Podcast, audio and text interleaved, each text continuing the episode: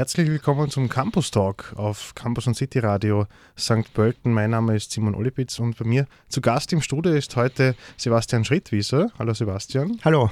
Sebastian, wir sprechen heute über einen neuen Forschungsschwerpunkt an der FH St. Pölten, Cybersecurity und IT-Security. Und du als Institutsleiter des Instituts für IT-Sicherheitsforschung und Leiter des Josef Ressel Zentrums äh, wirst uns da Auskunft geben über aktuelle Projekte, abgeschlossene Projekte und eure Arbeit als Forscher hier im Haus. Vielleicht vorweg zu dir ein paar Worte und zum Josef Ressel Zentrum. Vielleicht magst du jetzt auch dich mal unseren Hörerinnen und Hörern vorstellen und ein bisschen mehr über die Forschungsarbeit erzählen. Ja, gerne. Also ich bin seit 2013 an der Fachhochschule St. Pölten habe klassisch als Dozent äh, angefangen, vor allem in den Bereichen digitale Forensik bzw. Websicherheit, also die klassischen äh, Sicherheitsthemen, IT-Security-Themen. Und seit 2015 leite ich jetzt das Josef Ressel Zentrum Target, wo es darum geht, Angriffe auf Unternehmensinfrastrukturen, Cyberangriffe auf Unternehmensinfrastrukturen zu erkennen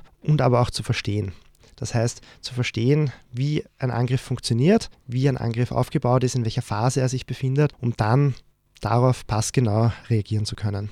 Das Josef-Ressel-Zentrum, das ist ein, sozusagen ein Forschungszentrum innerhalb der Fachhochschule und das läuft fünf Jahre. Das heißt, wir sind ja jetzt, haben ungefähr jetzt noch ein Jahr übrig in unserer Forschung und ja, versuchen da jetzt wirklich diese, diese, dieses Verständnis für die Angriffe in unserem letzten Forschungsjahr da noch ähm, ganz deutlich herauszuarbeiten. Zu den Begriffen des Forschungsschwerpunkts, also Cybersecurity und ID-Security. Du hast mir vorab im Vorgespräch erzählt, es ist nicht ganz leicht, sozusagen diese zwei Begriffe auch zu definieren oder die Unterschiede klar zu machen. Da gibt es unterschiedliche Sichtweisen. Cyber ist einfach so ein, ein, ein Hype-Begriff, der irgendwie überall verwendet wird und Meiner Meinung nach werden diese Begriffe durchaus auch synonym verwendet.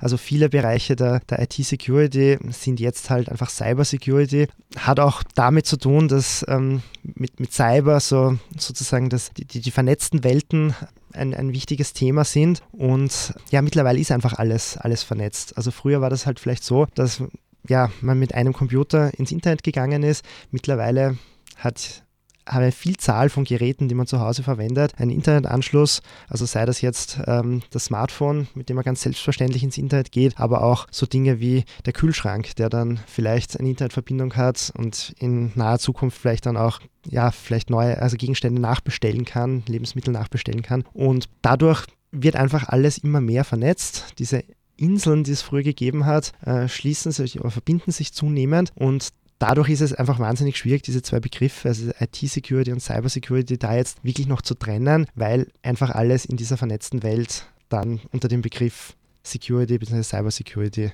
zusammengefasst wird. Also der Grad der Vernetzung, der jetzt zunimmt, natürlich noch, noch stärker. Wo lauern aktuelle Gefahren jetzt im Bereich äh, Security, Sicherheit und wenn man so einen Ausblick wagt, was kann jetzt da auch noch äh, alles auf uns zukommen an, an Gefahren und Unsicherheiten? Also ich glaube, ein wahnsinnig ähm, großes Gebiet, das uns in den nächsten Jahren noch sehr beschäftigen wird, ist die künstliche Intelligenz. Also künstliche Intelligenz kann einfach auch jetzt schon wirklich beeindruckende äh, Dinge. Also wenn wir uns jetzt anschauen, wie weit mittlerweile zum Beispiel selbstfahrende Autos äh, sind, die sind noch nicht wirklich da, dass es jetzt, dass man jetzt wirklich ein, ein Auto vollkommen alleine fahren lassen könnte. Aber die Technologien, die sind mittlerweile so fortgeschritten, dass man schon erkennen kann, dass in den nächsten Jahren sehr, sehr viel passieren wird. Aber auch in vielen anderen Bereichen, zum Beispiel Erkennung, Bilderkennung, Objekterkennung in Bildern dass zum Beispiel auf einem Foto mein Smartphone sofort sagen kann, was sich darauf befindet da jetzt ein Hund zu sehen ist oder ein Baum oder die Berge oder ähnliches.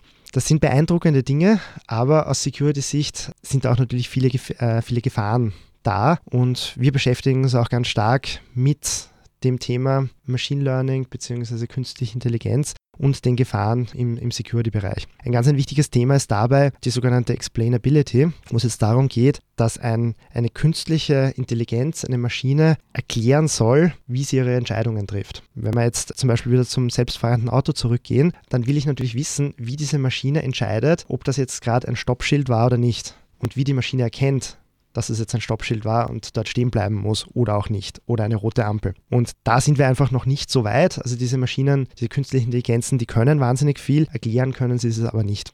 Und das ist ein, ein, ein riesengroßes Thema, auch in vielen Security-Bereichen. Also wenn es jetzt darum geht, ähm, zum Beispiel zu erkennen, ob jetzt ein Angriff stattfindet oder nicht, dann will ich natürlich auch wissen, warum, warum entscheidet die Maschine so. Sagt mir, da ist jetzt alles in Ordnung in einem System obwohl vielleicht doch ein Angriff stattgefunden hat. Wie geht ihr da als Forscherinnen und Forscher auch vor? Wie viel an Trial and Error ist da auch drinnen oder wie, wie sehr unterscheiden sich auch manche Angriffe jetzt auch in, ihrer, in ihren Inhalten oder in, wie schwierig ist da herauszufinden, eine Systematik da zu erkennen?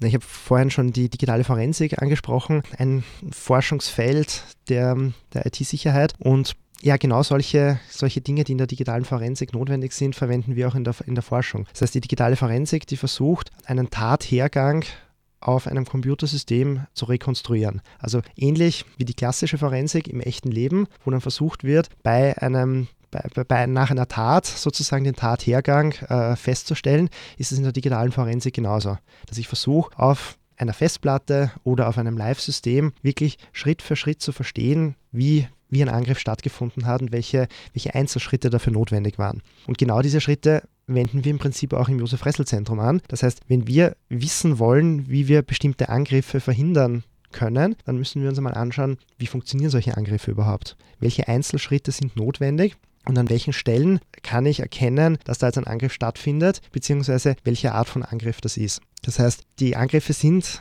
teilweise komplett unterschiedlich und es ist auch nicht wirklich möglich zu sagen, es gibt diese fünf Arten von Angriffen, so können sie gemacht werden und wenn ich mich gegen die irgendwie schütze, dann kann nichts mehr passieren. Ein kreativer Angreifer wird immer eine sechste, siebte, achte, neunte Möglichkeit finden, um den Angriff anders durchzuführen. Aber, was wir im Josef-Ressel-Zentrum gesehen haben, es gibt bestimmte Ereignisse in einem System, die sehr stark auf einen Angriff, egal wie der jetzt im Detail funktioniert, schließen lassen. Und genau diese Ereignisse verwenden wir dann, um unsere Erkennung durchzuführen. Zurück im Campus Talk mit meinem Gast Sebastian Schrittwieser, Leiter des Josef-Ressel-Zentrums für konsolidierte Erkennung gezielter Angriffe und Institutsleiter im Institut für IT-Sicherheitsforschung. Wir haben schon gesprochen über den Bereich Cyber Security, IT Security. Äh, Sebastian, was sind aktuelle oder auch abgeschlossene Projekte jetzt, die, an denen ihr gerade arbeitet oder äh, gearbeitet habt? Ein abgeschlossenes, mit dem wir vielleicht beginnen, ist Prisat. Genau. Brisat war ein ganz spannendes Forschungsprojekt, wo es um die Analyse, eine Sicherheitsanalyse von Werbung, von Online-Werbung gegangen ist. Also wenn man jetzt heutzutage auf, auf eine Webseite, zum Beispiel von einem Online-Medium geht, dann ist dort relativ viel Werbung zu finden. Und es ist aber ganz spannend, wenn man sich jetzt anschaut, wie diese Werbung dort ausgeliefert wird. Die wird über Werbenetze ausgeliefert. Das ist ein relativ komplexes System, das da im Hintergrund läuft mit dem halt dann entschieden wird, welche Werbung ähm, welchen, welchen Nutzern praktisch angezeigt wird. Und wir haben uns dann angeschaut, was das eigentlich, Stichwort Datenschutz, bedeutet, wenn diese Werbung angezeigt wird. Aber auch der Security-Aspekt war da ganz relevant, weil Werbung ist im Prinzip auch einfach nur Programmcode, der halt von einem Werbenetz ausgeliefert wird. Und auch dort kann schädlicher Code drinnen sein, der dann zum Beispiel meinen Computer angreift. Und wir haben da im Prinzip einen, eine Software geschrieben, die große Teile des Internets durchforstet, vollkommen automatisiert und versucht, sich selbst sozusagen als angreifbares System darzustellen mit veralteten Softwareversionen und ähnlichen Dingen, mit dem Ziel, dass wir damit dann sozusagen die Angreifer anlocken, unser System interessant machen und dann die, Werbung äh, die, die schädliche Werbung herunterladen können für eine weitere Analyse. Was wir dann im Laufe der Forschung festgestellt haben, ist, dass die sogenannten Kryptominer ein riesengroßes Thema sind. Das ist seit ungefähr eineinhalb Jahren zu der Zeit, wo, diese, wo die große Hypewelle rund um Bitcoin so richtig losgegangen ist. Da ist es so, dass dieses ähm, sogenannte Minen von Kryptowährungen, also praktisch das Selbsterstellen von virtuellem Geld, dass das relativ ressourcenintensiv ist. Das heißt, wenn man das zu Hause macht, braucht man da starke Hardware und die kostet halt dann auch äh, dementsprechend Stromkosten. Und die Idee von vielen Webseiten ist, dass sie diese Kryptominer auf die Seite einbauen und wenn ich die Seite jetzt besuche, dann wird im Hintergrund mit meinen Ressourcen auf meinem Computer auf meine Stromrechnung sozusagen dann nach solchen Kryptominern, also nach Kryptowährungen praktisch geschürft. Und das ist natürlich etwas, was man nicht haben will. Wenn man jetzt auf eine Webseite geht und im Hintergrund dreht plötzlich der Lüfter vielleicht vom Computer hoch, vom Laptop hoch, weil die, die Auslastung von meinen Ressourcen da auf 100% ist und mein Akku wird plötzlich irgendwie in, in der Hälfte der Zeit leer. Und was wir jetzt gemacht haben, ist, wir haben eine Software entwickelt, die systematisch wieder große Teile des Internets durchsucht, nach solchen versteckten Minern und dann eine, eine Liste erstellt von, von allen Seiten, die dann verwendet werden kann, um dann effektiv diese, diese Miner zu blocken. Das heißt, wir haben eine Software geschrieben, den Coin Eater, den kann man herunterladen unter coineater.io. Und wenn man sich diese Software, das ist im Prinzip eine Erweiterung für Chrome bzw. Für, für Firefox, wenn man sich die installiert, dann werden solche Angriffe, der Fachbegriff dafür ist äh, Crypto-Checking, verhindert. Und der Vorteil ist, dass die eigenen Ressourcen praktisch vom Computer geschont werden und damit auch die Akkulaufzeit deutlich erhöht wird vom eigenen System. Ein weiteres Projekt, das auch eine Kooperation mit der Uni Gent ist, hast du mir erzählt, ist das Projekt Empress. Da geht es äh, vorwiegend um Software-Schutz. Vielleicht kannst du uns darüber ein bisschen mehr erzählen. Genau, also es gibt viele Möglichkeiten, um Programmcode zu schützen. Warum will man Programmcode schützen? Naja, zum Beispiel, wenn man jetzt eine, eine Software hat, die man verkaufen will, dann baut man dort vielleicht einen Kopierschutz ein und muss diesen Kopierschutz irgendwie so, so gut verstecken oder so gut schützen, dass jetzt nicht jemand hergehen kann, das Programm analysieren kann und dann praktisch den Kopierschutz einfach entfernen. Und die Schwierigkeit an diesen Schutzmechanismen ist, dass man bis heute eigentlich nicht weiß, wie gut die sind. Bei der Kryptographie ist es so, wenn man jetzt einen Verschlüsselungsalgorithmus verwendet, dann kann man sagen, mit heutiger Hardware, dann dauert das so und so viel, meistens Millionen Jahre, um da alle Kombinationen durchzuprobieren und praktisch die Verschlüsselung zu knacken. Bei klassischen Software-Schutzmechanismen funktioniert das aber so nicht und man weiß nicht, hält das jetzt einen Angreifer, der das Programm analysiert, nur zwei Stunden davon ab, das zu verstehen, oder zwei Jahre oder 20 Jahre. Im Normalfall, wenn man sich jetzt so zum Beispiel aktuelle Computerspiele anschaut, ist es so, dass es meistens innerhalb von wenigen Tagen so ein Kopierschutz geknackt ist. Für Spielehersteller ist das meistens kein großes Problem, wenn das zumindest ein paar Tage dauert, weil der größte, größte Umsatz wird sowieso in den ersten Tagen gemacht. Aber es fehlt einfach diese, diese Möglichkeit zu sagen, gegen eine bestimmte Art von Angriff will ich einen bestimmten Softwareschutz haben, der zumindest so und so lang funktioniert. Und in diesem Projekt schauen wir uns an, wie wir da Metriken entwickeln können, die bestimmte Schutzmechanismen bewerten und auch die Kombination von Schutzmechanismen bewerten, um dann sagen zu können, gegen eine bestimmte Art von Analyse setze ich diese drei Techniken ein und habe damit dann zumindest einen Schutz für so lange Zeit. Wir sind zurück im Campus Talk mit meinem Gast Sebastian Schrittwieser, dem Leiter des Josef Ressel Zentrums für konsolidierte Erkennung gezielter Angriffe. Ein Forschungsschwerpunkt Cybersecurity, IT-Security an der FH St. Pölten. Über den haben wir schon gesprochen und über aktuelle Projekte. Das Thema künstliche Intelligenz, das haben wir auch schon behandelt. Du hast auch ein Beispiel gebracht. Jetzt nochmal zurück im Hinblick auf die Erkennung. Du hast ein, ein Beispiel vom US-Militär jetzt in unserem Vorgespräch auch erwähnt. Vielleicht kannst du das auch nochmal mit uns teilen, das sozusagen symbolisiert, okay, was die Schwierigkeiten sind jetzt auch in der Erkennung beim Thema künstlicher Intelligenz. Genau. Also das, das amerikanische Militär, das hat versucht, aus, aus Bildern bzw. aus Videomaterial automatisch Panzer zu erkennen.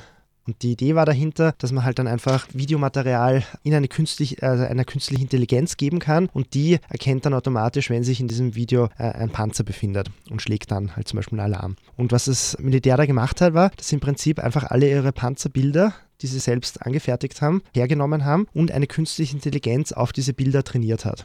Und die künstliche Intelligenz hat dann damit dann praktisch lernen sollen, das sind Panzer und so schauen die aus. Und jedes Mal, wenn wieder so ein Bild daherkommt oder ein Video, wo eben diese Panzer äh, drinnen sind, dann werden die automatisch als Panzer bezeichnet.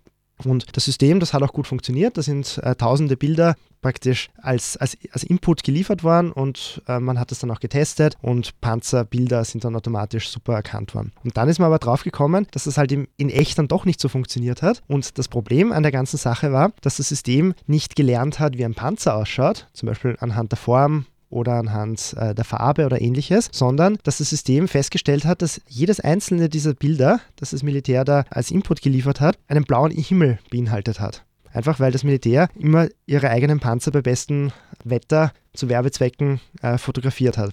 Das heißt, diese künstliche Intelligenz hat nicht gelernt, wie ein Panzer ausschaut, sondern hat gelernt, wie blauer Himmel ausschaut. Und das System hat dann aber blauen Himmel mit mit Panzer verknüpft. Das heißt, jedes Mal, wenn man dem System dann einen blauen Himmel gezeigt hat, hat es automatisch darauf geschlossen, dass es ein Panzer ist, weil es es eben nicht anders gelernt hat vorhin. Und deshalb ist diese Explainability so wahnsinnig wichtig, dass ein System sagt, wie es, auf, äh, wie es eine Entscheidung trifft, wie es darauf kommt. In dem Fall wäre das relativ einfach gewesen, dann hätte das System zum Beispiel markieren können, aufgrund welcher Bildbereiche das System jetzt äh, entschieden hat, dass es ein Panzer ist. Und dann hätte man gesehen, dass immer der blaue Himmel markiert wird. Bei Bildern ist es relativ leicht vorstellbar, wie man sowas machen könnte. Wenn wir da jetzt wieder in den Security-Bereich gehen, zum Beispiel, ist etwas ein Angriff oder nicht, ist das schon schwieriger zu erklären, zu beschreiben. Da kann ich jetzt nicht nur hinzeigen und sagen, genau deshalb ist das passiert.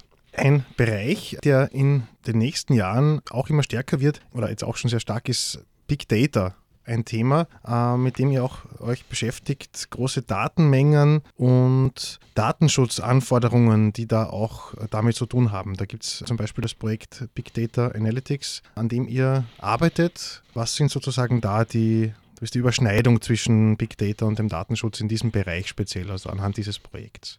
Ja, also es ist relativ einfach heutzutage viele Daten zu sammeln. Speicherplatz kostet praktisch äh, fast nichts mehr. Das heißt, kein, kein Unternehmen das irgendwie mit Benutzerinnen und Benutzern äh, interagiert, speichert nicht einfach alles, was es speichern kann, weil für irgendwas kann man das ja später dann vielleicht wieder verwenden. Irgendeine künstliche Intelligenz kann man dann etwas lernen lassen, mit dem dann bessere Entscheidungen getroffen werden in der Zukunft. Das heißt, gespeichert wird einmal prinzipiell alles. Und das Problem ist jetzt aber natürlich, dass das für den Datenschutz ein, ein Riesenproblem ist, weil dadurch dann aus diesen sehr genauen Nutzerdaten abgeleitet werden kann, wie ja, Benutzer denken und mit dem System interagieren. Und in dem Projekt, das wir jetzt im Sommer gestartet haben, geht es jetzt darum, wie man auf großen Datenmengen diese Analysen durchführen kann, die jetzt auch schon durchgeführt werden, aber unter Einhaltung von bestimmten Datenschutzprinzipien. Das heißt, da gibt es eine ganze Reihe von Methoden, um Daten zu anonymisieren.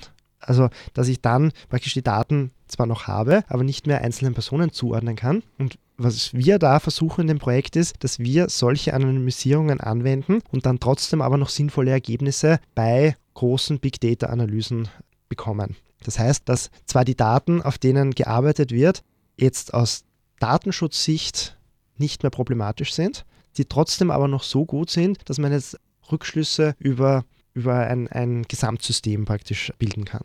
Vielleicht noch ein Wort zu den Projektpartnerinnen. Also wir haben schon andere Hochschulen erwähnt, mit denen ihr zusammenarbeitet, aber es sind auch Partnerinnen ähm, aus der Industrie beispielsweise, aus verschiedensten Bereichen. Die IT-Sicherheit ist einfach ein Thema, das alle Bereiche, alle anderen Bereiche sozusagen betrifft und deshalb sind auch unsere Partner Unternehmen bzw. Hochschulen in ganz unterschiedlichen Bereichen angesiedelt. Also wenn wir jetzt das, das Thema Big Data und, und Privacy anschauen zum Beispiel, ist natürlich der medizinische Bereich da ganz prominent vertreten, weil das ist das klassische Anwendungsgebiet. Krankenhäuser sammeln Unmengen an Daten, können damit aber nicht wahnsinnig gut forschen, einfach weil immer das Problem des Datenschutzes vorhanden ist. Und wenn es jetzt da eine Möglichkeit gibt, diese Daten so weit zu anonymisieren, dass sie jetzt nicht mehr einzelnen Personen zuordnenbar sind und trotzdem aber medizinisch auswertbar sind und da zu Ergebnissen führen, wäre das natürlich eine super Sache. Aber auch im Bereich der Industrie gibt es da eine ganze Reihe von Partnerschaften.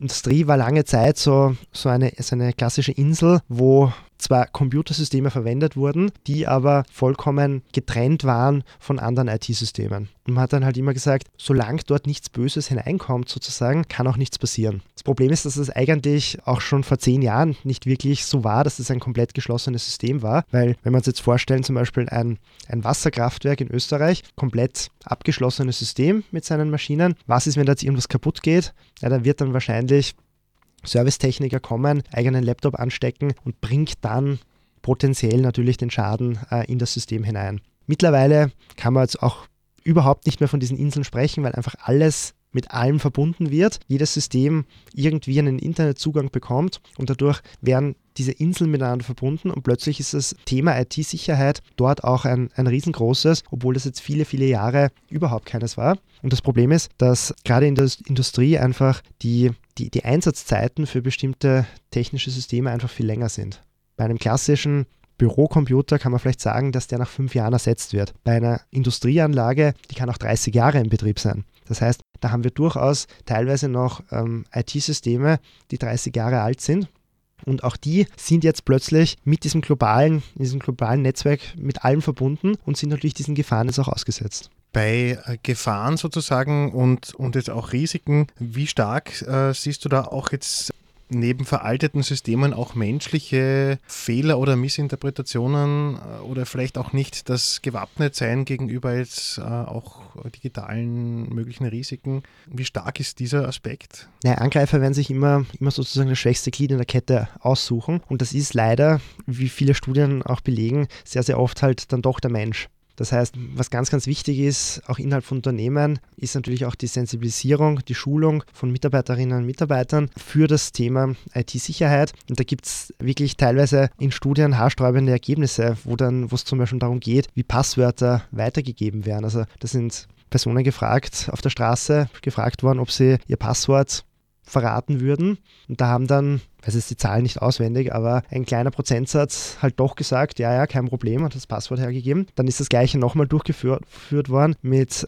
der zusätzlichen Motivation einer Tafel Schokolade und dann ist plötzlich dieser Prozentsatz der Personen, die ihr Passwort für eine Tafel Schokolade hergeben würden, plötzlich in die Höhe geschnellt. Und egal wie gut jetzt ein, ein, ein System technisch ausgestattet ist, wenn natürlich der Mensch dann einen durch seinen Anwendungsfehler sozusagen jemanden einen Angriff ermöglicht, dann kann man da ja, mit der besten Technologie nichts tun. Zum Abschluss vielleicht gibt es noch ein paar Ratschläge mit für den einzelnen User, der sozusagen sich in dem Bereich auch schützen kann, aber auch im Hinblick auf jetzt größere Systeme, dass man nicht jetzt mit dem eigenen System sich mit einem anderen vernetzt und dann sozusagen als ungewollt irgendwo dann vielleicht irgendwie Gefahren in, eine, in ein Unternehmen oder in ein Netzwerk eines Unternehmens einbringt. Also was wären da Tipps vielleicht von dir zum Abschluss? Also ganz, ganz einfache Dinge, die die Sicherheit wirklich drastisch erhöhen können. Nummer eins, Software-Updates. Das heißt, immer wenn es eine neue Softwareversion gibt für ein Gerät, für